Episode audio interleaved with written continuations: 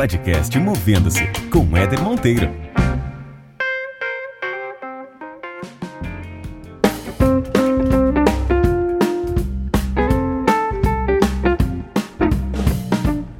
Muito bem, tá começando aquele nosso encontro semanal com conteúdo e inspiração para você. Obrigado pelas mensagens e feedbacks sobre o último episódio, que realmente foi muito legal e também pelas palavras de incentivo para que esse podcast continue firme aqui, produzindo material de qualidade sobre carreira, vida e trabalho. Esse episódio eu conversei com um grande cara, Maurício Benvenuti, uma figura carimbada aí no mercado de inovação e aprendizagem e hoje um dos brasileiros mais ativos no Vale do Silício. A gente conversou sobre um monte de coisa, conversamos sobre decisões difíceis de carreira, um bate-papo sobre empreendedorismo, a gente falou sobre alguns segredos muito legais do Vale do Silício que o Maurício dividiu com a gente. Falamos sobre o futuro do trabalho, modelo de gestão de algumas empresas, inclusive Netflix, com algumas uh, características bem curiosas, bem interessantes. E por fim, a gente trocou uma ideia sobre as cinco principais competências que qualquer profissional do futuro precisa desenvolver nesse mundo que está em transformação. Então, aproveite esse bate-papo com Maurício Benvenuti, aumenta o som e bora ouvir.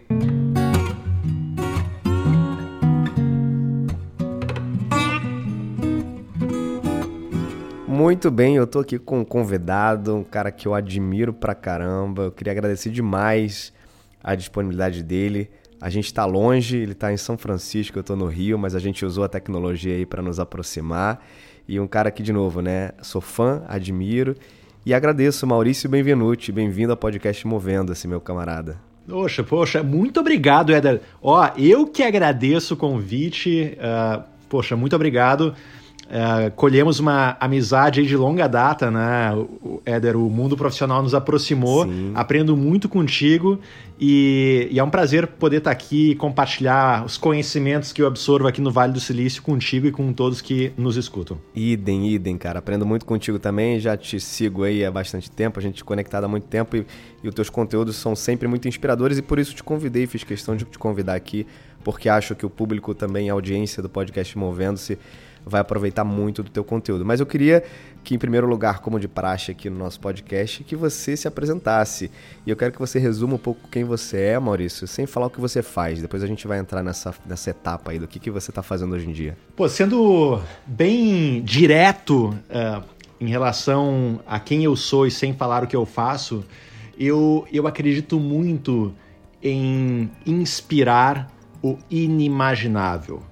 Se fosse, Uau. se fosse falar sobre o Maurício Benvenuti, mas sem falar o que ele faz, eu acredito muito que 95% do meu tempo hoje eu gasto buscando inspirar o inimaginável. Sabe o que eu acredito, Éder? Eu acredito que uh, aquilo que a gente acha que é impossível pode ser possível. Aquilo que é inimaginável pode ser imaginável. Aquilo que é inatingível pode ser atingível.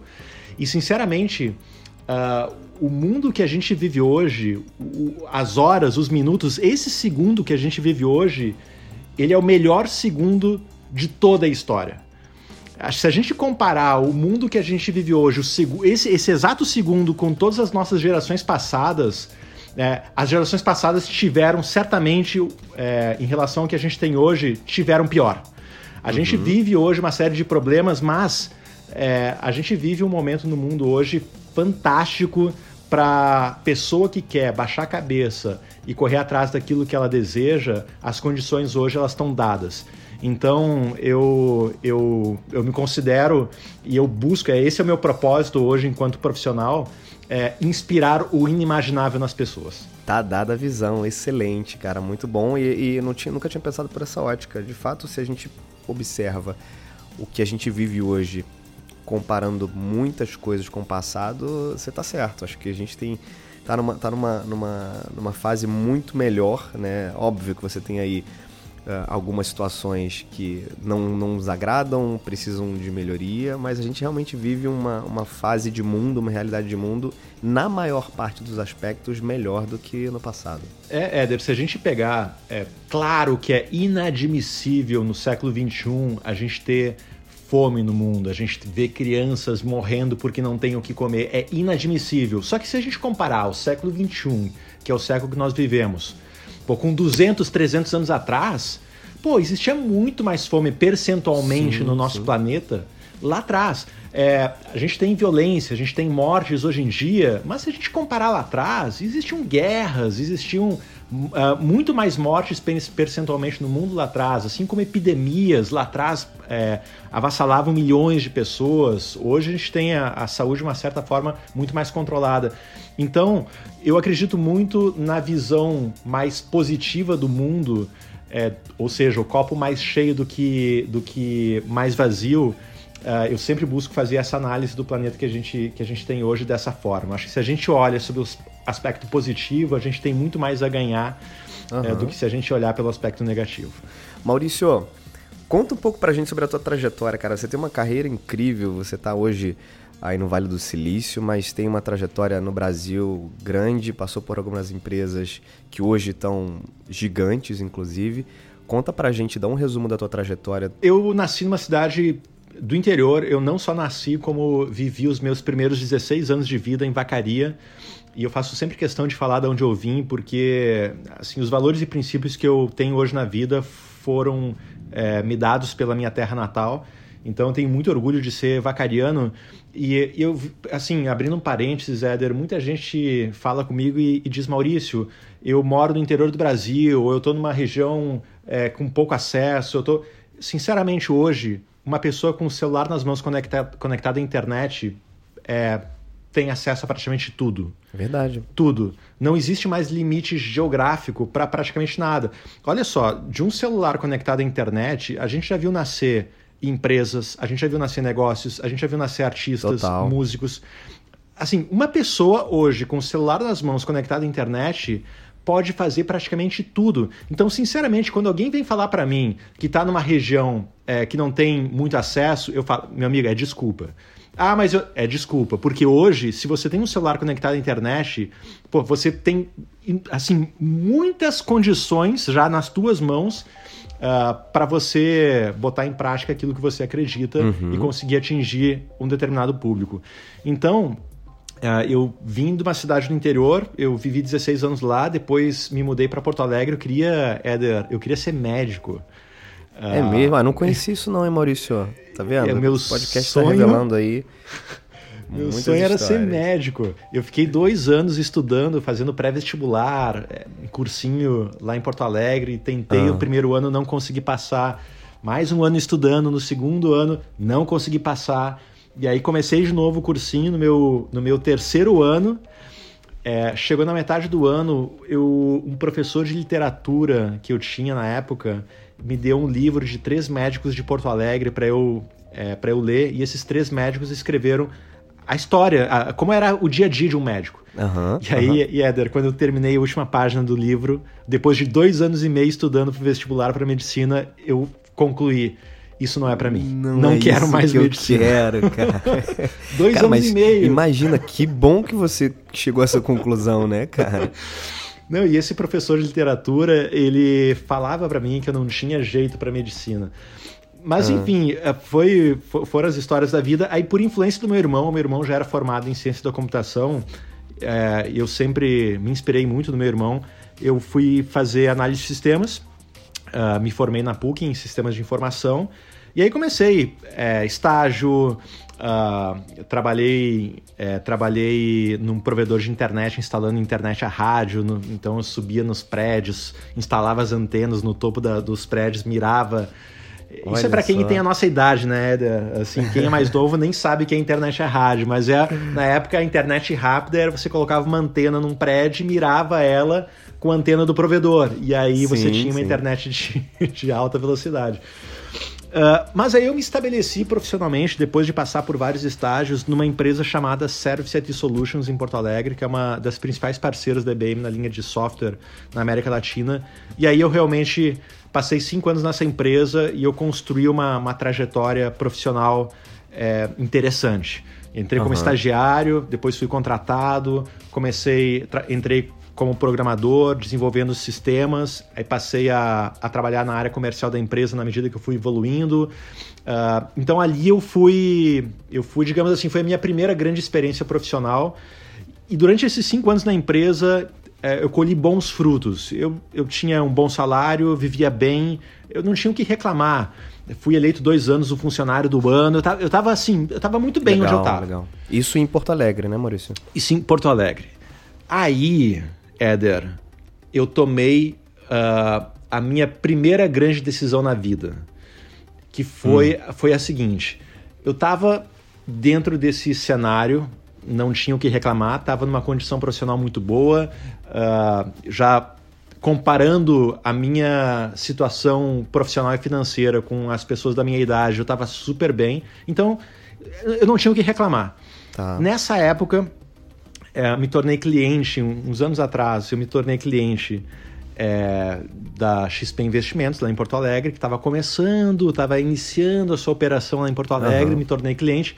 E coincidentemente, o escritório da XP ficava praticamente atrás do escritório onde eu trabalhava. Então, to todo meio-dia, durante o almoço, eu almoçava e dava um pulinho lá na XP para conversar com o meu assessor, para é, falar de investimentos e tudo mais. E quando a XP Legal. começou a sua expansão pelo Brasil, uh, eu recebi o convite para largar tudo que eu tinha, para largar salário, bônus, carro da empresa, tudo e passar a empreender na XP Investimentos e expandir Uau. a XP Brasil afora. Foi, foi uma decisão difícil. E aí, foi cara, pri... faz o quê? É, porque assim, de novo, voltando um pouquinho, eu vim da Serra Gaúcha, meus pais moram lá até hoje, meus pais são professores extremamente conservadores e foi uma decisão difícil porque minha família inteira foi contra. Inteira. Meu pai, eu lembro Sério? o jantar lá da, da família Benvenuti, meu pai falava assim: Maurício, você tá maluco, o mercado financeiro só tem malandro, você vai se meter com isso, olha só, você vai largar IBM para entrar nessa XP Investimentos, que empresa é essa? Então, então foi uma decisão é difícil. É porque a XP era uma empresa, isso a gente está falando de 2006, a empresa, a XP tinha 5 anos, 6 anos de vida, estava começando, não uhum. tinha, não era a empresa que hoje a grande parte do Brasil conhece. É, e eu, então, era, era, era largar tudo para começar a empreender a XP Investimentos. Então, Sim. Uh, foi uma decisão difícil porque uh, ir contra a família naquela época foi era algo que eu não obviamente eu não queria, que não queria ir contra meus pais, mas eu resolvi seguir os meus instintos e vontades, pedi demissão e passei a, a integrar a sociedade da XP. Então foi uma, foi uma decisão extremamente marcante, eu lembro disso até hoje. Essas decisões são sempre muito, muito delicadas, né? Você comentou da família, tem uh, ou você tem o apoio ou você não tem o apoio, no seu caso você não teve. É, e passa uma série de coisas na nossa cabeça, né? Você, quando tomou a decisão, que tipo de balizadores você utilizou? O que, que você colocou na mesa para chegar à decisão de, ok, é isso que eu quero, analisei e vou pedir demissão? O que, que você estudou aí de prós e contras nesse processo? Ah, o principal ponto para mim foi, é, com 26 anos na época, eu sempre havia estabelecido algo para mim que é, entre os 20 e os 30 anos conveniência e conforto é algo que não combina com essa idade. Uhum. Acho assim, ó, quem, quem, tá nos, quem nos escuta agora e tem entre 20 e 30 anos, conveniência e conforto é algo que não combina com quem tem essa faixa etária. Legal. E eu estava numa situação conveniente e confortável. Então esse foi um balizador para mim que, que foi chave. Eu estava conveniente porque eu estava em Porto Alegre, eu vivia no apartamento dos meus pais, então assim, eu estava numa situação super conveniente, eu, eu, ganhava bem pra caramba, praticamente tudo que eu ganhava, eu guardava aquele dinheiro, então eu tava, eu tava com as minhas economias muito bem, eu tinha toda a estrutura, ou seja, eu estava numa situação conveniente e confortável.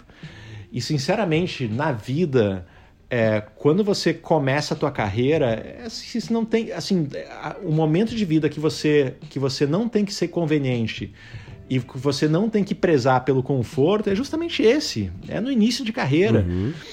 Então, esse foi o principal balizador para mim. Foi. Legal, legal. Eu, eu, eu, eu, me vi numa situação confortável demais. E daí eu saí do ar-condicionado uh, do mundo corporativo do salário todo final de mês e passei para a vida de uh, bandeirante na XP, desbravando o Brasil, porque eu entrei na XP junto com o Pedro Engler uh, e nós uh, passamos a construir a rede de parceiros da XP, uhum. Brasil afora. Então a nossa vida era muito mais na rua do que, do que dentro do escritório. Então a gente Sim. ficava rodando, começamos pelo Rio Grande do Sul, a gente rodava o Rio Grande do Sul e ficava batendo na porta de pessoas é, que já tinham empreendimentos no, no, pelo Estado, por que não ser um uh, parceiro da XP? Você que já tem um empreendimento local, já tem um supermercado, já é conhecido na cidade, por que não ter mais um outro negócio e passar a distribuir produto financeiro aqui na sua cidade local? Então a gente começou Show. a fazer isso. Só que, na época, eu ia ia para uma cidade do interior e perguntava quem conhece a XP, de cada 10 pessoas, 11 não conheciam. é, então eu tomava muito não na cara. Imagina. Era uma loucura, porque o universo de, de investimento através de corretores de valores ainda era muito incipiente naquela época no Brasil. Uhum. Então foi um trabalho realmente de, de convencimento e. Uh, assim, era desbravar realmente o Brasil e então a gente começou, eu comecei rodando Rio Grande do Sul, depois fui para Santa Catarina, depois para Paraná, interior de São Paulo, Rio de Janeiro, Espírito Santo, Bahia. Certo. Olha, se tem uma, uma cidade, uh, Éder, que com mais de 200 mil habitantes no Brasil, que eu não tenha ido, é muito difícil, olha. Eu e Pedro, a gente rodou o Brasil tudo quanto é canto desse país a gente foi. Baita experiência, hein, cara? Uma experiência incrível. E, e, assim, indo nas cidades e a gente, e a gente buscava conhecer, é, fazer contato com pessoas relevantes que tinham alguma certa importância nos municípios e aí pedia para essas pessoas abrirem portas e nos apresentar outras pessoas. E aí a gente montava Sim. uma agenda e ficava um dia em Franca. E aí esse um dia em Franca a gente se reunia com 10, 15 pessoas. Aí amanhã era em Ribeirão Preto, e no dia seguinte era em Bauru e assim por diante. Então, os primeiros três anos meus na XP foram, foram dentro dessa área e, e foram três anos que rodei o Brasil de cabo a rabo, norte a sul, Muito leste bom. a oeste, uh, abrindo os escritórios e construindo essa rede de escritórios parceiros. Então, eu estou contando aqui a minha história e já colocando alguns fatos nela, sim, sim. mas é, essa, essa, esse ponto de largar o mundo corporativo, a estabilidade, a conveniência e passar a empreender a XP foi uma decisão extremamente difícil, que até hoje eu lembro, mas uh, eu acredito que quem, quem está começando a carreira é, precisa. Acho que é muito mais importante você uh, construir e estar perto de pessoas que você admira do que você prezar por estabilidade e conveniência. Perfeito, perfeito. E aí você ficou quanto tempo lá, Maurício, na XP? Foram oito anos e meio é, na XP. Isso foi até final de 2014. Uhum. Final de 2014, eu tomei a minha segunda grande decisão difícil na certo. vida. Porque, Éder, eu acredito que toda pessoa, se você que está nos escutando agora, você tem que saber aquilo que você faz bem e principalmente aquilo que você não faz bem. Maravilhoso. Naquilo que você é bom e naquilo que você não é bom. Eu, Éder, sou uma pessoa que o meu valor enquanto profissional ele aparece na bagunça de empresa que está começando. Ali eu faço a diferença. É, eu não sou uma pessoa que agrega a ambientes organizados, com estrutura, com processo, com board, uhum. com eu, eu não consigo entregar 100% da minha capacidade nesse tipo de cenário. Perfeito. Então, o Maurício, lá atrás, quando, quando a XP começou, quando a empresa era uma bagunça, quando não tinha estrutura, não tinha processo, a gente se reunia numa sala, discutia, saía, já cada um ia para um canto fazer o que tinha acordado, ali eu fazia muita diferença. Porque era um ambiente de confusão. E pegar uma confusão e organizar é onde eu, eu realmente consigo sim, agregar valor. Sim. Depois de quase 10 anos, a gente já tinha vendido uma parte da empresa para Actis, que é o fundo da coroa britânica, outro, uh, outra parte para DA, que é um fundo de private equity aqui dos Estados Unidos. A empresa já, já tinha board, conselho, processo, estrutura. Ou seja, a XP virou uma empresa super organizada. E eu comecei a perceber que o meu valor não aparecia Entendi. mais como aparecia no início. Então foi uma decisão difícil por quê? Porque eu não, eu, assim, eu não consigo estar no ambiente e não entregar 100% da minha capacidade. Perfeito. Então essa foi uma decisão, uh, pensei bastante, mas no final de 2014 decidi, vendi as minhas ações, decidi que tinha encerrado um ciclo, estava na hora de buscar um desafio novo, um desafio diferente.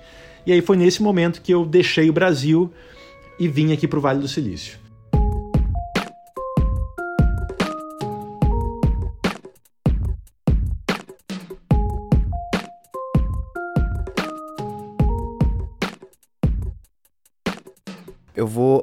Voltar um ponto aqui que você mencionou e que, cara, eu tenho batido demais essa tecla e vou continuar batendo sempre que possível, porque para mim ela é fundamental em qualquer processo de tomada de decisão, especialmente aqueles que envolvem decisões importantes da nossa vida, da nossa carreira, que é o autoconhecimento. Você disse que você sabia onde é que você entregava bem, quando você entregava bem, quando você não entregava bem. Cara, e conhecer essas fortalezas e essas fraquezas é essencial para que a gente tome uma decisão acertada e para que a gente efetivamente se mova para um, um lugar ou para algo que realmente nos realize e que a gente vai poder produzir melhor, entregar o nosso maior potencial, né? Éder, eu assino embaixo e eu, eu acredito dois pontos em relação a isso. Primeiro, é, o autoconhecimento ele é fundamental e eu acredito muito que nos dias de hoje você tem que focar, gastar energia, tempo, dedicação investimento naquilo que você é bom. Ou seja, tem muita gente, talvez, que está nos escutando aqui, que vai gastar os próximos 15 anos das suas vidas investindo tempo, energia e esforço só para preencher aquela lista de competências que ainda Isso. não possui. Ao invés de gastar os próximos 15 anos para fazer aquelas competências que a pessoa já possui, que ela é boa, se total, tornarem melhores. Total. Ou seja, poxa, é melhor eu transformar aquilo que eu sou nota 9 em 10 do que eu transformar o que eu sou nota 0 em 1, em 2, porque 1 ou 2 é a mesma coisa uhum. que 0 nos dias de hoje. Não existe mais espaço para profissional mediano. Então, eu acredito muito que nos dias de hoje, cara, a gente tem que focar naquelas competências que a gente é bom. Meu amigo, você é um bom comunicador, gasta energia nisso, investe esforço, tempo, dinheiro, cara, se torna, se você já é um nota 9,5, cara, vai para ser 10. Porque o mercado hoje está valorizando fora da curva, tá? valoriza quem é bom, quem é acima da média, quem é excepcional. Então, o autoconhecimento ele é fundamental para você saber aquilo que você é bom e aquilo que você não é bom, as competências e habilidades que você se diferencia e aquelas que não são a sua praia. Eu acredito demais nisso, esse é um ponto. E o segundo ponto em relação a, a conhecimento, autoconhecimento, é o conhecimento, a busca por informação, por conhecimento que vai compor o que um profissional é, é o único antídoto capaz de combater as mudanças que o mundo vive hoje. É o único. Assim, para quem quer passar ileso por essa onda de transformações que a gente vive hoje, meu amigo, você vai ter que conhecer, você vai ter que aprender e você vai ter que virar um isso. autodidata implacável. Cara, assim, você tem que virar um PhD, um mestre em aprender sozinho. Cara, é, é por isso que tem muita gente talentosa que, as, que às vezes nem passou pela escola, porque essas pessoas são, são ases em aprender sozinho. E, e, sinceramente, no mundo que a gente vive hoje, de novo, no mundo em que hoje você com o celular nas mãos, conectado à internet, você tem acesso a praticamente tudo, meu amigo, de novo, desculpa se você acha que você tem que estar no Vale, tem que fazer Stanford, tem que fazer Yale para ser alguém na vida. É verdade na minha visão, o conhecimento, a educação é o antídoto que combate as mudanças. E você, enquanto profissional, você não tem que esperar. Pra... Não, você tem que ser um autodidata e você tem que ser um implacável na busca por uh, conhecimento e por, uh, e por informação. Muito bom, muito bom. Aplausos, aplausos. Excelente. Maurição, você está aí cinco anos no Vale já? Vale do Silício? É, eu vim para cá porque na época da XP eu já tinha vindo aqui pro Vale, a gente é, buscou inspiração numa corretora chamada Charles Schwab, que é uma corretora aqui no mercado americano que nasceu. Ela, ela se assemelha muito à história da XP, porque a XP nasceu em Porto Alegre, fora do eixo Rio-São Paulo, que é o centro financeiro do Brasil. Uhum. A Charles Schwab nasceu em São Francisco, que é fora do eixo Nova York, que é a capital financeira mundial. Então, então a gente veio buscar referência nessa, nessa empresa que nasceu aqui em São Francisco. A gente construiu boa parte do modelo de negócios da XP baseado nela.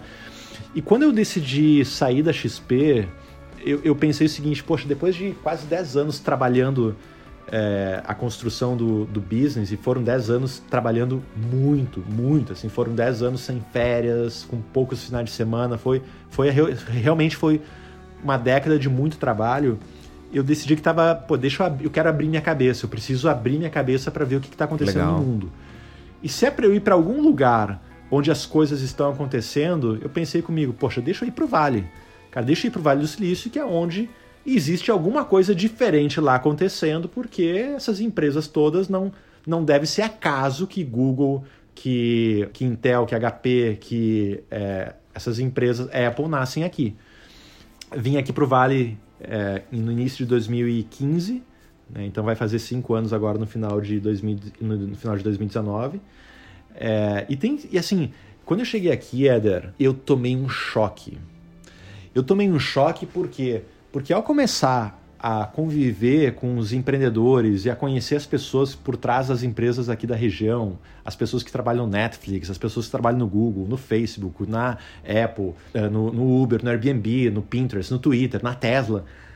E ao começar a falar com essas pessoas, eu comecei assim a tomar um tapa na cara todo dia. Imagina, porque essas pessoas começaram a me mostrar que essas empresas que estão aqui, que muitas delas estão sendo criadas e estão assumindo a liderança global dos seus segmentos, elas estão sendo criadas e geridas de uma forma muito diferente a maneira que eu aprendi na universidade, na minha pós-graduação e na própria construção da minha empresa anterior, uhum, que tinha sido a uhum. XP.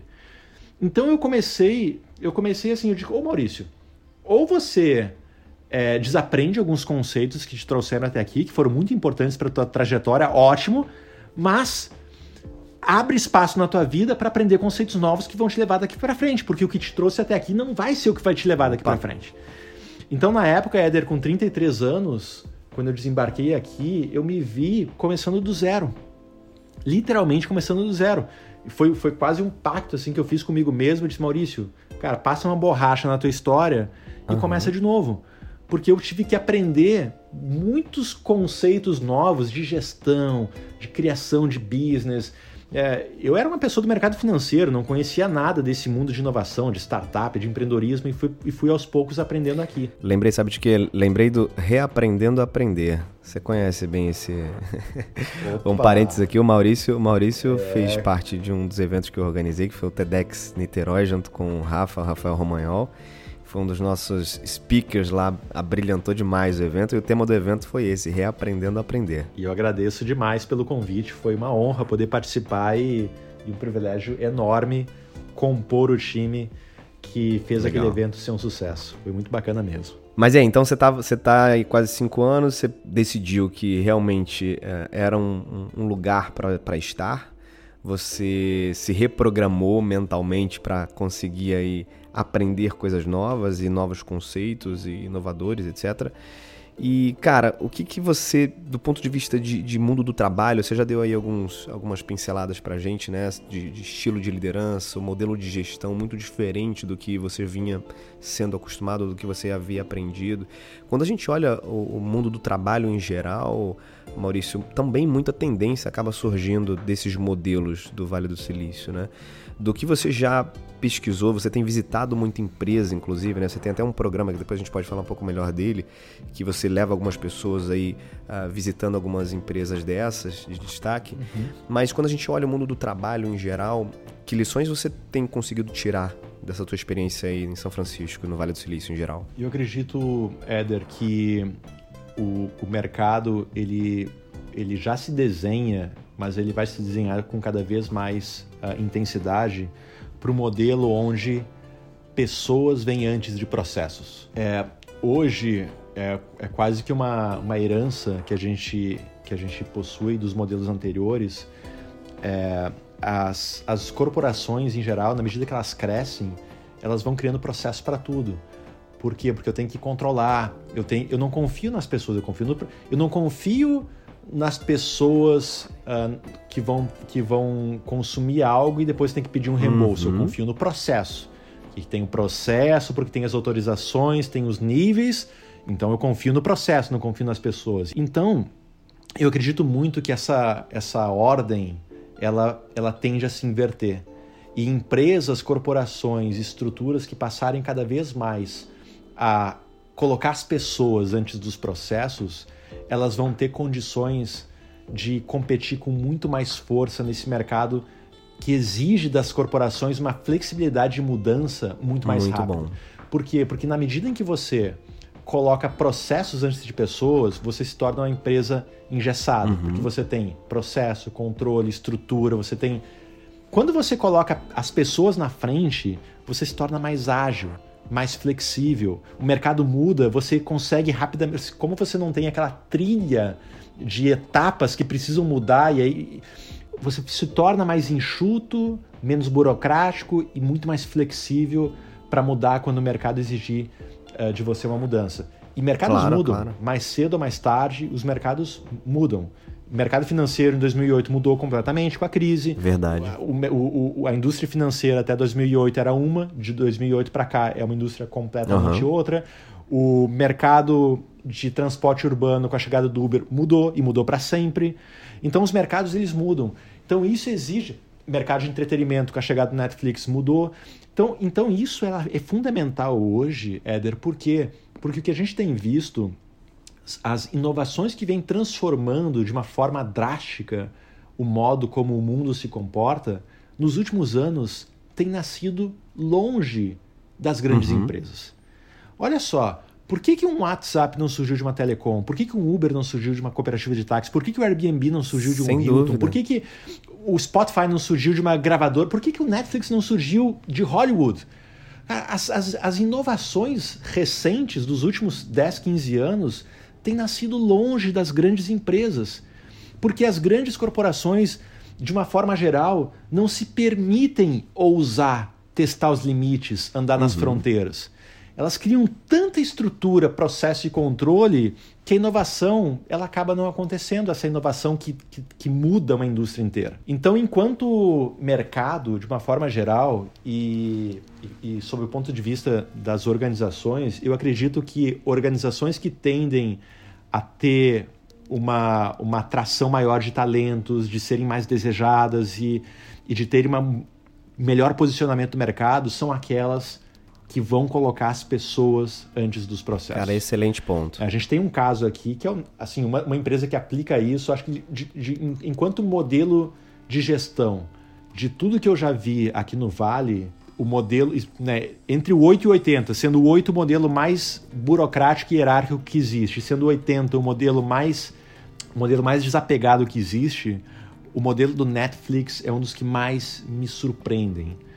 É uma empresa, Éder, que quando você entra na sede dela aqui, aqui no Vale, tem uma frase lá que diz The only rule is no rule, né? A única Aham. regra é não ter regra.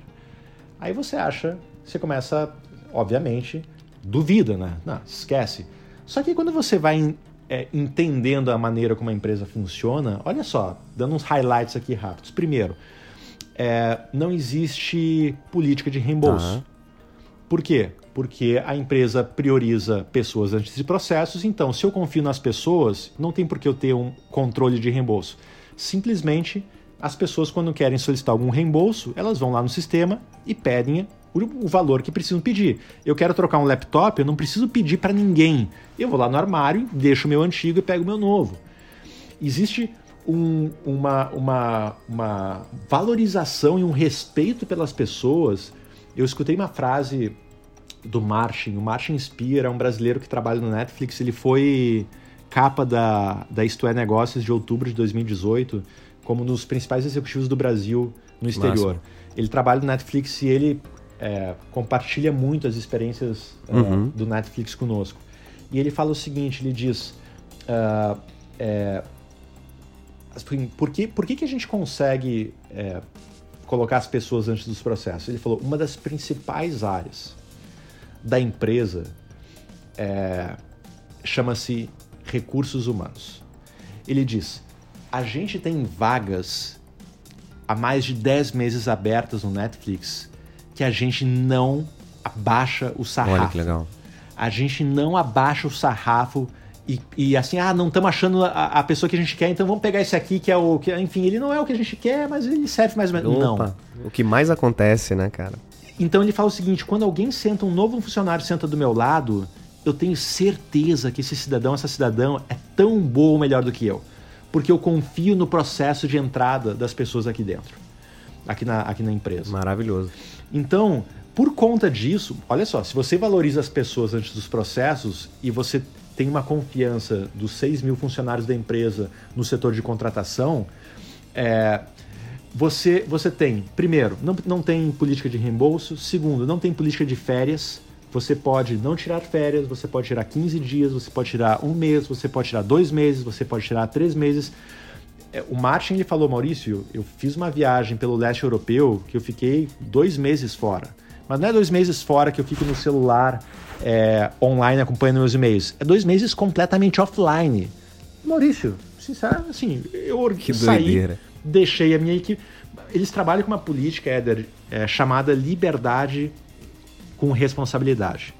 Ou seja, onde cada um dos 6 mil funcionários é livre para fazer o, o que quer dentro do Netflix de acordo com os objetivos da empresa. Todo mundo é livre. Os programadores podem usar a linguagem de programação que eles melhor se adaptam. O pessoal do marketing pode setar as estratégias conforme. Todo mundo é livre, tem liberdade. Porém, todo mundo é responsável pelos seus atos. E aí vem a responsabilidade. Ah, não tem regra para salário. Olha só que coisa doida. No Netflix, eles, eles utilizam um conceito chamado o topo de mercado. O Netflix is- is- é, motiva, estimula que os funcionários façam entrevistas nos concorrentes para eles identificarem o quanto eles valem no mercado. Ah, eu sou um profissional de 120 mil dólares ano. Eu sou um profissional que, que o mercado me paga 140 mil dólares ano. Na medida que eu, que eu defino meu valor de mercado, meu topo de mercado, eu chego pro Netflix e falo: olha, tá aqui a proposta do Facebook de 140 mil dólares para mim. E o Netflix, se você é uma pessoa que o Netflix quer, te paga o topo de mercado. Então, é, ah, como é, e como é que funciona o conceito da, ah, das metas? Enfim, como não existe meta, a cada três meses o, o board do Netflix ah, divulga uma carta para todos os funcionários dizendo quais são os principais pontos que eles querem avançar nos três meses seguintes. Então eles podem falar o seguinte: olha, a gente quer avançar na América Latina, a gente quer que nosso app carregue mais rápido, a gente quer, enfim. Aí o pessoal de marketing, lendo esse paper e que afirma que o Netflix quer entrar na América Latina com mais força, o pessoal do marketing, Aham. os funcionários, que vão definir, beleza, como é que a gente vai entrar na América Latina? Vai ser pelo Brasil? Vai ser pela Argentina? Que tipo de divulgação? De que forma? Vão entrar com que tipo de... Entendi. Então, cada time define a sua forma de atuar com base nas premissas que são dadas a cada três meses pelos líderes da empresa. Então, é, uma, é, uma, é um conceito de corporação que, na minha visão, é, atende, a- a- assim, atende os anseios dos talentos dessa geração. Porque, na minha visão, gente boa, gente talentosa, ela é digna de autonomia e ela prospera na liberdade. Gente boa, Éder, o cara que é bom, Exatamente, exatamente. sinceramente, essa a pessoa boa, meu amigo, cara, ela é digna de autonomia. Cara, meu amigo, trabalha do jeito que você Concordo acha melhor. 100%, cara. E ela, e ela prospera na liberdade. Tem uma frase do, do ex-presidente é, da 3M, William McKnight, que ele faz, fala o seguinte: contrate pessoas boas e as deixe em paz. E na minha visão é isso. Cara, Assim, o Netflix ele aplica isso na prática. Cara, ele contrata a melhor pessoa possível, tanto é que o- os processos de contratação têm processos que estão há 10 meses abertos, eles, eles buscam a, a encontrar a melhor pessoa e uma vez que acham, cara, deixam aquela, aquela, aquele indivíduo em paz. É, e tem um ponto, acho que só para encerrar o assunto, que, que é um ponto que me chama muito a atenção, é que isso acho que vale um exercício para todo mundo que está aqui nos escutando, que é o seguinte: como, como é, qual é o trigger, qual é o gatilho para o Netflix identificar que uma pessoa já não serve mais para a empresa? Sabe qual é, que é o ga- o gatilho, Éder? Ah, ah.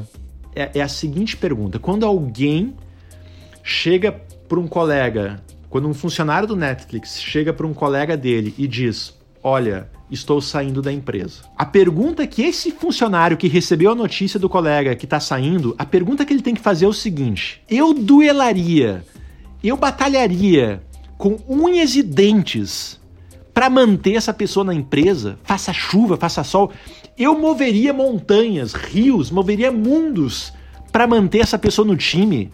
Essa é a pergunta. E se a tua resposta for sim, o Netflix, como corporação, vai fazer de tudo para manter essa pessoa que pediu para sair dentro. Agora, se a tua legal. resposta for não, cara, eu acho que eu não, não entraria no octógono do UFC para duelar por conta daquela pessoa. Eu acho que não vale. Cara, se a tua resposta for não, o Netflix te dá uma, te dá uma boa compensação, te entrega tuas, tuas fichas e, meu amigo, beleza. E foi bom enquanto Parte para outra. E Muito legal, cara. Sabe o que eu tô pensando, Maurício? É, provavelmente tem muita gente que está ouvindo agora o podcast e está no Google procurando assim, vagas para trabalhar na Netflix. Mas ó, sabe que interessante, Éder, assim, a gente busca na Start se aplicar muito do que a gente aprende aqui no Vale, e agora a gente tem um escritório na China. Muito do que a gente vê nesses ecossistemas de inovação a gente tenta colocar na nossa empresa. Então, em relação a, em relação a esse ponto de contratação, olha como é que é o nosso, o nosso modelo a gente não tem uma área de RH, a gente acredita que o RH é um que, que pessoas é um assunto tão importante que não, não é apenas uma área que tem que tratar de pessoas, mas a empresa oh, inteira. Muito obrigado, muito obrigado, Maurício. Então eu, somos... eu como RH, cara, essa é música para os meus ouvidos. Para mim, são, hoje nós somos 65 pessoas na Starse comprometidas com pessoas. É, são 65 funcionários Perfeito. na empresa e são 65 guardiões é, do tema pessoas na, na nossa estrutura. E, em geral, a gente não abre vagas. Qual é o compromisso que essas 65 pessoas têm com a empresa? O compromisso é: se algum de, se algum de vocês, é, dos 65, conhecerem, toparem e se encontrarem com um talento, com alguém que, que te inspirou, que te motivou, que você notou, meu amigo, essa pessoa é uma pessoa fora de série, quando vocês encontrarem uma pessoa dessas ao longo da vida, o compromisso é tem que trazer para dentro. Tem que trazer. Esse, é, é, é, é, dessa forma que a gente busca estruturar a nossa expansão. Quando alguns de, alguma dessas 65 pessoas encontrar um talento que ela julga ser uma pessoa fora de série, acima da média, ela traz para a empresa e a empresa vai começar a não medir esforços para trazer uh, esse, esse talento para o time. Vou dar um exemplo. Em 2016, Éder, eu conheci o Ricardo Jeromel, que é irmão do Pedro Jeromel, o zagueiro que joga no Grêmio, foi para a Copa do Mundo na Rússia, uhum. é, uma família de esportistas. Ele estava conhecido aqui em São Francisco, num evento. É, o evento era um evento para Latinas in Tech, era um evento que falava das mulheres latinas no mundo da tecnologia. Eu não sei por que eu estava nesse tá. evento, e eu não sei por que o Ricardo Jeromel estava lá também. Mas quando eu vi ele, eu já, já conhecia ele, ele tem uma entrevista no Danilo Gentili super famosa dele. Ele é um escritor que tem um livro chamado Bilionários. Ele cobre os bilionários do Brasil, ele é colunista da revista Forbes, ele cobre aquela edição dos bilionários da Forbes do Brasil. Então, eu já conhecia sim, ele. Sim. Quando eu vi ele no evento, eu disse: Meu Deus, vou ter, eu, cara, vou, vou ter que conhecer ele, uma pessoa que eu admiro. E Éder, quando eu conversei com ele, eu, eu, a minha admiração por ele assim, quadruplicou. E eu disse, ah, o Jeromel é um talento, a gente tem que trazer para dentro. O que, que a gente faz quando a gente identifica um talento, é, é, Éder? A gente trata esse talento como se fosse um funcionário da empresa. O que, que eu comecei uhum. a fazer com o Jeromel? Eu comecei a pontuar o Jeromel de todas as vitórias, derrotas, eh, fracassos, alegrias, tristezas que a Start estava vivendo. Então, assim, eu mandava e-mail, Jeromel, olha aqui ó, o faturamento desse mês. Ô, Jeromel, olha aqui quantos clientes a gente impactou. Ô, Jeromel, Começou a seduzir, essa... né, cara? Exa... Sabe por quê, Éder? Porque o talento já está fazendo alguma coisa da vida. É, sim, é o profissional sim, sim. mais difícil de você conseguir atrair. É uma pessoa genial, porque as pessoas geniais não estão sem fazer nada. Elas já estão, em geral, comprometidas com alguma coisa. E na uhum. época o Jeromel estava aqui no Vale, aqui em São Francisco, porque ele estava construindo o primeiro time de futebol do mundo criado como startup, que foi o São Francisco Deltas. Olha que projeto demais! Uhum. demais. Um projeto incrível. Ele estava super comprometido e Uh, uh, assim, só abrindo um parênteses, ele montou o time assim como se monta uma startup, né? Startup, primeiro você valida uma ideia e depois você monta um produto. Ele, olha como é que ele validou a ideia. Ele vendeu 2 mil ingressos uh, ah, para a temporada inteira do, do, do time sem ter time ainda. sem ter jogador, sem ter técnico, sem ter escudo, sem ter Gênio, camisa, sem ter cor. gênio. Então ele, ele, sim, ele vendeu 2 mil, porque aqui nos Estados Unidos você vende, não tem sociedade, né? não tem o sócio torcedor. Aqui você compra os ingressos para temporada. Aham, né? aham. Então ele vendeu 2 mil ingressos para temporada sem ter absolutamente nada. Então, fecha parênteses, foi um, foi um case interessante. Muito Mas, então a gente, eu, fui, eu, eu fui começando a. Fui pontuando. Jeromel, de tudo que a gente fazia, a gente é extremamente transparente na, na nossa empresa com tudo. Todos os 65 funcionários sabem o faturamento da empresa, sabem onde que a empresa investe o seu dinheiro, sabe os gastos, sabe o quanto gastou de luz, o quanto gastou de telefone, o quanto gastou de internet. Todos os dados são abertos. De novo, gente boa é digna de transparência, de autonomia, então a gente, a gente Muito abre bom. as informações da empresa com todas as pessoas. E a gente fez isso Tá com o Jeromel. certíssimo. E aí, teve um evento em 2017. Eu conheci o Jeromel em 2016, no final do ano. Em 2017, teve um evento aqui no, em, em São Paulo. Levei o Jeromel para o Brasil para ele ver de perto o que a gente estava fazendo. Longa história curta. No final de 2017, um ano depois de eu ter conhecido o Jeromel e de ter começado a, a tratar ele como um funcionário da empresa, eu lembro desse, desse, desse dia porque eu estava em Vacaria, passando o Natal com os meus pais, e eu recebi uma ligação do Jeromel. Feliz Natal, Maurício e tudo mais. E aí ele falou: Maurício, como é que eu faço para me juntar ao time da Ó, Stars? que legal. Tudo que você queria ouvir. Olha só, até me arrepio de falar. E aí, só, só que olha só que interessante. Eu disse, Jeromel, ótimo, maravilha. Vamos esperar passar o final do ano aqui. Ano que vem, no início do ano, a gente vai lá em São Paulo, se reúne com a turma e vamos. Porque assim, não tinha o que fazer pro Aham. Jeromel. A gente não tinha. Né, a gente não, tem, não tinha vaga. Nosso conceito é gente boa faz qualquer coisa, então. Só que olha só como, quais são os benefícios de você trazer talento, gente boa para tua empresa. Nós sentamos com o Jeromel e começamos a, a compartilhar com ele os interesses, aquilo que a Startse queria fazer, os projetos que a gente queria colocar em diante. E aí na conversa a gente jogou na, na roda China. Éder, o Jeromel, eu lembro, bateu no peito assim, ó. Pessoal, tô indo pra China. Jeromel, mas que legal, Peraí, cara. cara, a gente tá discutindo. Ele, não, não, não. Tô indo pra China. Mas, Jeromel, tua esposa, a esposa dele é americana, tua esposa mora em Los Angeles, cara. Você tem. Cara, eu tô indo pra China, ele falou. Cara, fica tranquilo. Bem, em março de 2016, em, março de 2018, um, dois meses depois daquela conversa, ele já tava na China O cara tava com a lá. esposa dele, montando o escritório da Starse.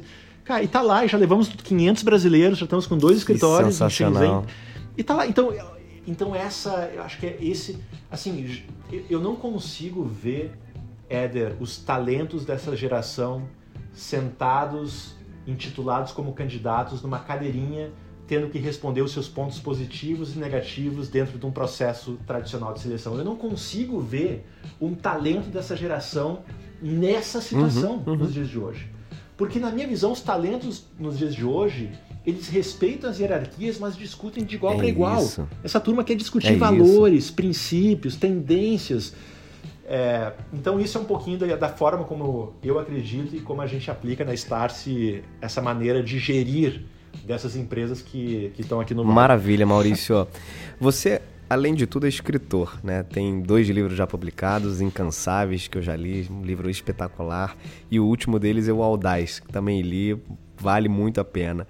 Nesse livro, Maurício, você fala um pouco sobre carreira também. Um pouco não, é bastante sobre carreira. Você aborda quais são essas competências essenciais né, para a carreira de qualquer profissional.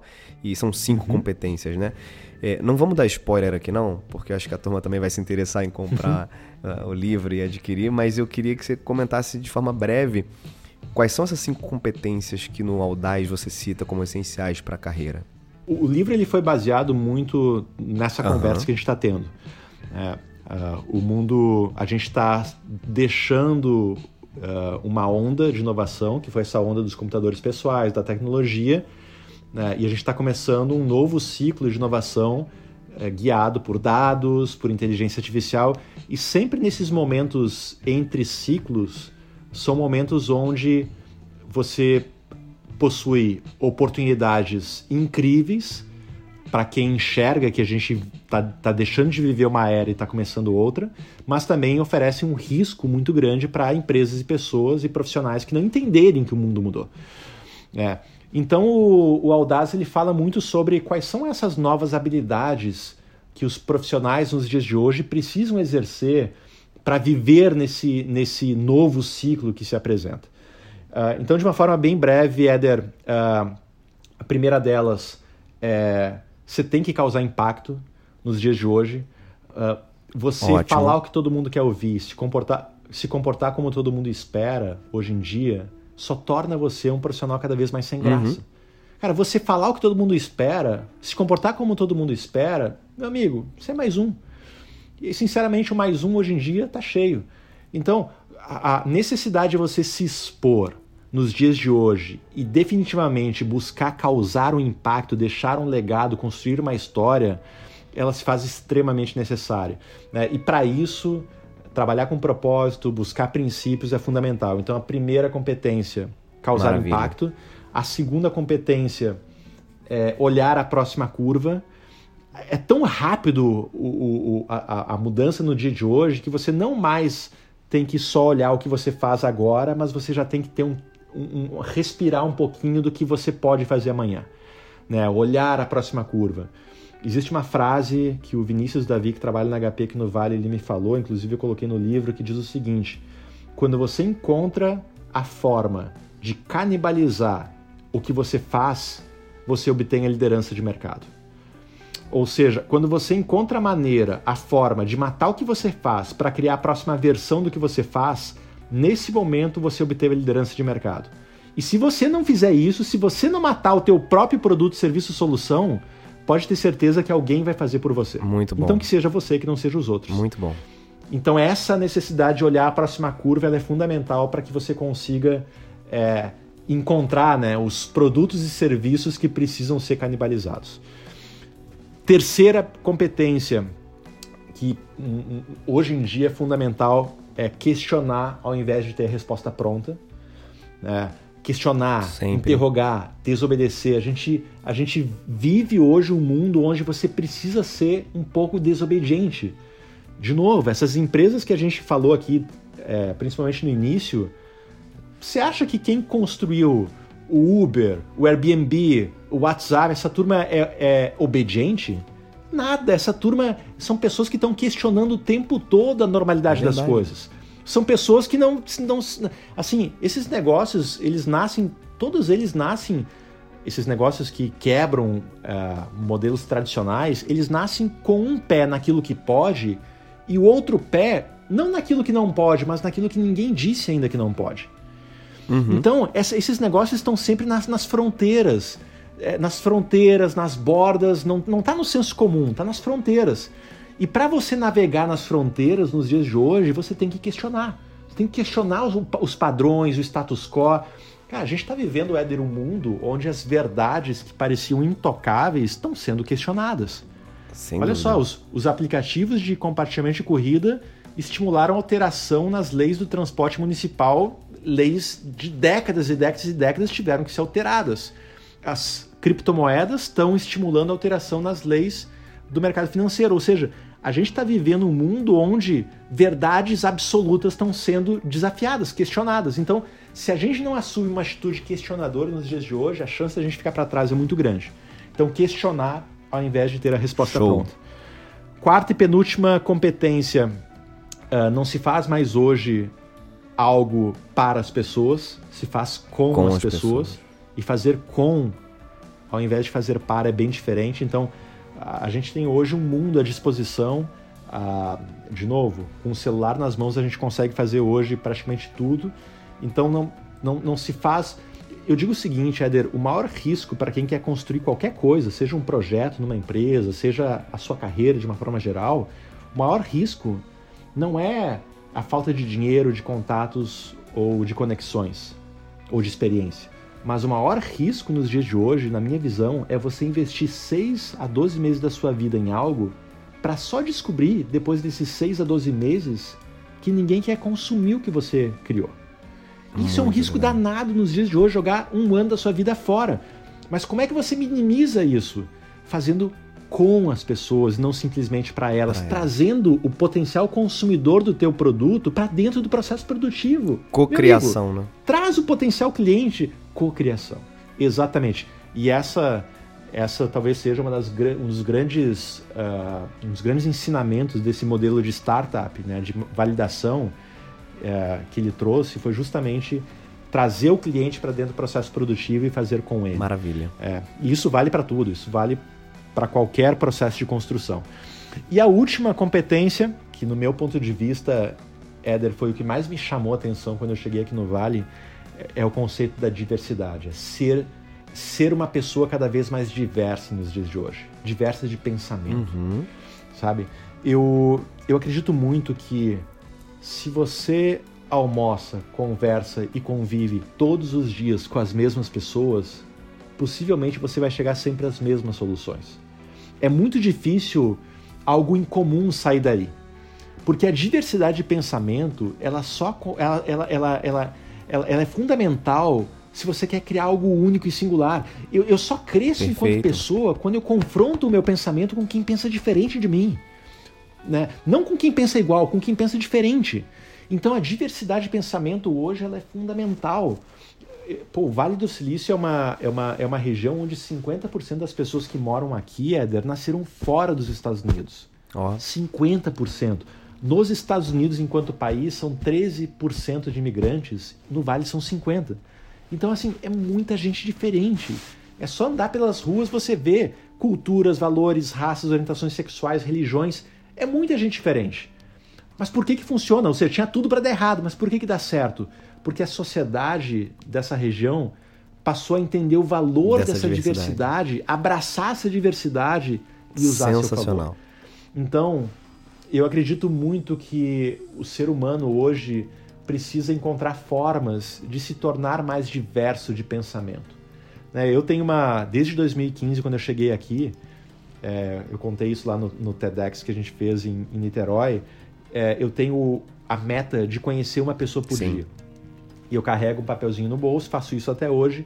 Todo sábado de manhã, a primeira coisa que eu faço quando eu acordo é contabilizar se eu contei sete pessoas naquela Legal, semana. cara. Mas não é conhecer de me adicionar no Facebook, não. É conhecer é, é, é, é, conversar com a pessoa, meu nome é Maurício, faço isso da vida, tenho esses desafios, como é que você pode me ajudar uhum. e fazer o contrário também. E, e sinceramente, Éder, eu posso falar para você e para todas as pessoas que estão escutando agora que o Maurício de hoje é uma pessoa muito mais evoluída e melhor do que o Maurício de sete dias atrás, porque nessa última semana eu conheci gente incrível. Gente que me fez enxergar o mundo de uma forma diferente Gente que em 5, 10 minutos de, conversa me ensinaram algo que me tornaram um ser humano, uma pessoa é, melhor.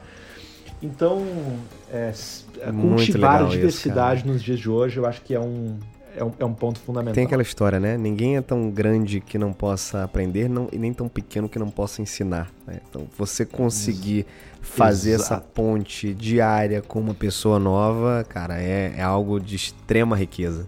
E eu acredito muito que o, o tema é, diversidade. Você pega o nosso país, né, Éder? O, o Brasil é um país diverso, diverso enquanto cultura, enquanto religião. Pô, olha a nossa diversidade enquanto nação. Total, cara, com certeza. É, é incrível. É, só que quando a gente trata desse assunto, diversidade, que faz parte do nosso dia a dia, da nossa sociedade, quando a gente trata ele no mundo corporativo, parece que esse tema ele mais afasta as pessoas do que une. Isso é tão relevante nos dias de hoje que 20% das Fortune 500, 20% das 500 maiores empresas segundo a revista Fortune, ou seja, 100 das 500, já possuem o cargo de CDO, Chief Diversity Officer, diretor de diversidade. Uma pessoa, é um tema tão importante que 100 das 500 maiores empresas do mundo possuem uma pessoa exclusivamente para tratar da como é que eu cultivo a diversidade muito de legal esse na dado. minha estrutura corporativa. Então, a, eu acredito muito que, pô, nós que somos um país diverso por natureza, eu acredito que a gente tem que levar esse tema da diversidade no mundo corporativo para uma linha que una muito mais do que afaste as pessoas. Maravilha, Maurício. Estamos fechando o nosso bate-papo. Eu queria te fazer uma pergunta já mudando um pouco de assunto, hum. um pouco inusitado. Essa pergunta aqui, na verdade, é, um, é, uma, é quase uma estreia. Eu adicionei recentemente no podcast Movendo-se, que é o seguinte: se você pudesse convidar uma personalidade, né, pode estar viva ou não, para você jantar, para você almoçar, quem é que você convidaria, cara? E por quê? Me fala que, que tipo de pergunta você faria para essa pessoa. Pô, você me pegou, hein? Você me pegou porque tem várias. Tem mas, muita, ó, né? Uma pessoa que eu. Tem muitas. É, eu, eu estudei muito a história do Einstein e acho que ele foi uma pessoa muito além, não do seu tempo, ele, foi, ele é uma pessoa muito além do nosso tempo. Mas, mas assim, eu acho que eu convidaria para um jantar e eu gostaria demais de trocar uma ideia com uma pessoa que eu admiro demais, que é um ídolo do nosso país, que é o Ayrton Senna. Ó, O Ayrton Senna, para mim, ele representa. Tamo junto. Não é um esportista, não é a história. Eu acompanhei e torcia quando eu era criança por ele, e depois da morte, é, da trágica morte dele, eu virei um fã, estudei tudo sobre Ayrton Senna e passei a admirar ele muito mais do que eu o já que, que você perguntaria para ele, Maurício? Eu, eu perguntaria co- como é que ele fez para lidar num mundo onde toda a cúpula da Fórmula 1 era francesa e o seu principal competidor era um francês na época, Alain Prost. Como é que ele conseguiu ser campeão mundial Sensacional, com tudo cara. contra? Por- Porque, pô, a vida de um empreendedor, é, cara, um empreendedor que quer inovar, assim, é, assim, é tudo é contra. Sensacional. Infelizmente, essa é a realidade de quem empreende. E eu acho que o Senna ele foi um as, né, em conseguir ah, conduzir de uma forma extremamente vitoriosa a É. sua carreira num mundo na época em que tudo era contra ele. Cara, você sabe que eu- estudo muito sobre inteligência emocional, especialmente aplicada à performance, né? E o Senna é um exemplo que eu costumo dar exatamente de um cara que tinha uma capacidade de gerir emoções e administrar isso eh, fora do comum. E você acabou de dar o, exemplo, né? Como é que o cara administrou uma situação dessa, né? E tudo contra ele mesmo, né? Sim, o, o- sim. o filme do Senna que está disponível no Netflix é, quem não assistiu, é uma aula é, de, de como é, superar os obstáculos e os imprevistos, né? É, ele fazia pole position, aí para largar em primeiro lugar e na melhor posição da pista, aí trocavam as posições, aí ele Aham. passava a largar, e o pole position largava do lado ruim da pista para favorecer o Fran. É uma loucura, coisas da Fórmula, Fórmula 1 da época, mas Sim, sim. eu acho que isso tem um ensinamento por trás fantástico que, para quem está desenvolvendo sua carreira, eu acho que o Senna é uma grande inspiração. Para mim, eu gostaria muito de poder ter a oportunidade de ter uma conversa com eu, ele. eu, eu ia querer estar nesse jantar aí também, cara. Seria demais. Muito pô. bom. Maurição, pra gente finalizar, momento literário aqui do Movendo-se. Indica pra gente aí, pra quem tá ouvindo, um livro, além dos seus, né? Incansáveis e Audaz, que são obras muito bacanas, mas eu queria ouvir de você, além dos seus, o que, que você tem de indicação? Assim, eu, eu adoro ler, eu poderia indicar vários aqui. Eu acho que para fazer algo diferente, assim, para indicar possivelmente assim, os livros mais famosos, ah, literatura do Jobs, o livro do Musk, são livros incríveis, Monge Executivo. É, pra, pra- pra- eu gosto muito dos lados Bs. Uhum. Eu- quando, eu, quando tinha a época do vinil, pra quem não é da nossa época, né, Éder, Aham. existia o, o LP, o disco de vinil que tinha lado A É, e lado lado B. E em geral, o lado B ficavam as músicas menos conhecidas e o lado A as mais É conhecidas. verdade. O lado B dos livros que eu indico, eu, eu, eu gostei muito de um livro que eu recém li, que é um livro chamado Principles, no português é Princípios, do, do Ray Dalio. Tá. É que ele. O Ray é um, é um dos bilionários do mundo, ele é uma das 100 pessoas mais ricas do planeta, ele construiu sua carreira no mundo é, financeiro. Mas ele. Mas esse livro ele, ele comenta como, como você balancear os seus princípios, tanto na vida quanto no Legal. trabalho. Então ele, disco- ele discorre de uma estratégia, como você construir a sua vida baseada em princípios e construir o seu trabalho baseado em princípios. É um livro incrível, eu terminei de ler recentemente. É, muito do que a gente falou aqui sobre discordância construtiva, evolução pessoal, Aham. mente aberta, transparência, é, ele escreve. Muito legal. Então esse é um livro que eu indico, Principles, Princípios, e um livro que é bem lá do B, mas é um dos melhores livros que eu já li na vida. É, pouca gente conhece esse livro, mas é, um- é um livro chamado Negócios no Ritmo da Música. Tá.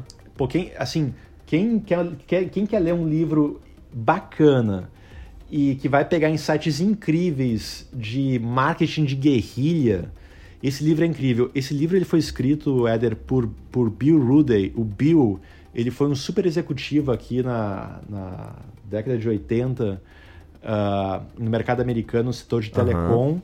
Fez uma fortuna é, e aí passou a viver o sonho americano com 40 anos, milionário, morando na Califórnia. Era isso que ele. Beleza, tenho dinheiro para viver a minha vida inteira. E aí, na época, a MTV é, resolveu abrir a sua estrutura na Europa, a MTV Europa. Uhum. E eles convocaram o Bill para construir a MTV no território europeu. E esse livro, Negócios no Ritmo da Música, o Bill, ele escreve como que ele fez para, primeiro, tomar a decisão de largar a aposentadoria, que ele se aposentou com 40 anos, para assumir esse desafio, e como é que ele fez a MTV Europa se tornar um canal de relevância para os jogos e tudo mais. E, e por que, que ele é interessante? Porque você pensa, né? Porra, MTV é, Europa, você é uma empresa conhecida, vai utilizar as técnicas profissionais que todo mundo. O, o Eder, ele conta no livro que quando ele chegava para negociar uh, comercial, ninguém queria investir na MTV Europa. Ele, olha, ah. olha o que ele fez, dando só um, um, um exemplo do. Olha o que ele fez. Ele começou a passar comercial da Coca-Cola na MTV Europa, comercial de graça. Tipo, a Coca-Cola nem sabia que estava passando olha propaganda isso, dela cara. na MTV. Começou a rodar. E aí bateu na porta da Pepsi e disse: Ô, Pepsi, Coca-Cola tá anunciando aqui e na MTV Europa. Vocês vão ficar para trás, meu amigo? E aí? Aí a Pepsi vai lá e assina contrato com a MTV Europa. E, cara, e eles começou a fazer isso. Estratégia então, de guerrilha mesmo. Pra não né? dar o spoiler, o livro, ele. Estratégia de guerrilha. Então, foi um livro que me surpreendeu porque eu jamais imaginava que MTV, uma empresa né, uh, pô, respeitada e conhecida, principalmente na década de 80 e 90, construiu essa operação na Europa utilizando tática de guerrilha. E esse exemplo que eu dei foi um das, de, das dezenas de exemplos incríveis que tem. Demais. E quem for ler, certamente vai pegar muito insight e muita dica bacana, barata, simples de aplicar para quem está construindo qualquer coisa. Então é, é um livro lado B, muito pouco bom. conhecido, negócios no ritmo da música, mas, mas é uma indicação muito boa aí para quem quer construir de uma forma diferente, simples hum. e barata. muito tá bom, fiquei pensando. curioso, vou procurar. Irmão, muito obrigado pelo papo. Como diria meu amigo Caio Carneiro, que papo foda, cara. Muito legal, muito legal mesmo. Foi aprendi demais aqui. Com certeza quem está ouvindo a gente aprendeu muito também. Você é um cara que sempre inspira demais com seus conteúdos, com as suas inovações, seus aprendizados. É muito bom sempre dividir com você qualquer oportunidade aí de, de troca, Maurício. Então eu queria te agradecer demais, viu? Éder, pô, assim, é, não tem nem que agradecer porque, cara, eu devo muito a você, parceiro, a gente tá junto aí há, há muito tempo e uh, pô, me convida para qualquer coisa que você quiser me convidar, o meu aceite já tá dado. Opa, maravilha. E eu queria deixar uma mensagem aqui para quem, para quem nos, que, para quem tá nos ouvindo, que é uma mensagem que eu deixei lá no TEDx, que você gentilmente me convidou claro. e que tem tudo a ver com aquele, com aquele tema, que é o seguinte, eu acredito muito uh, no reaprendendo a aprender, né, naquilo que a gente falou. Uh, e eu sou um fãzaço, de novo, sou fã de literatura uh, e, eu, e, eu, sou um fã, fã, fã, fã do Toffler.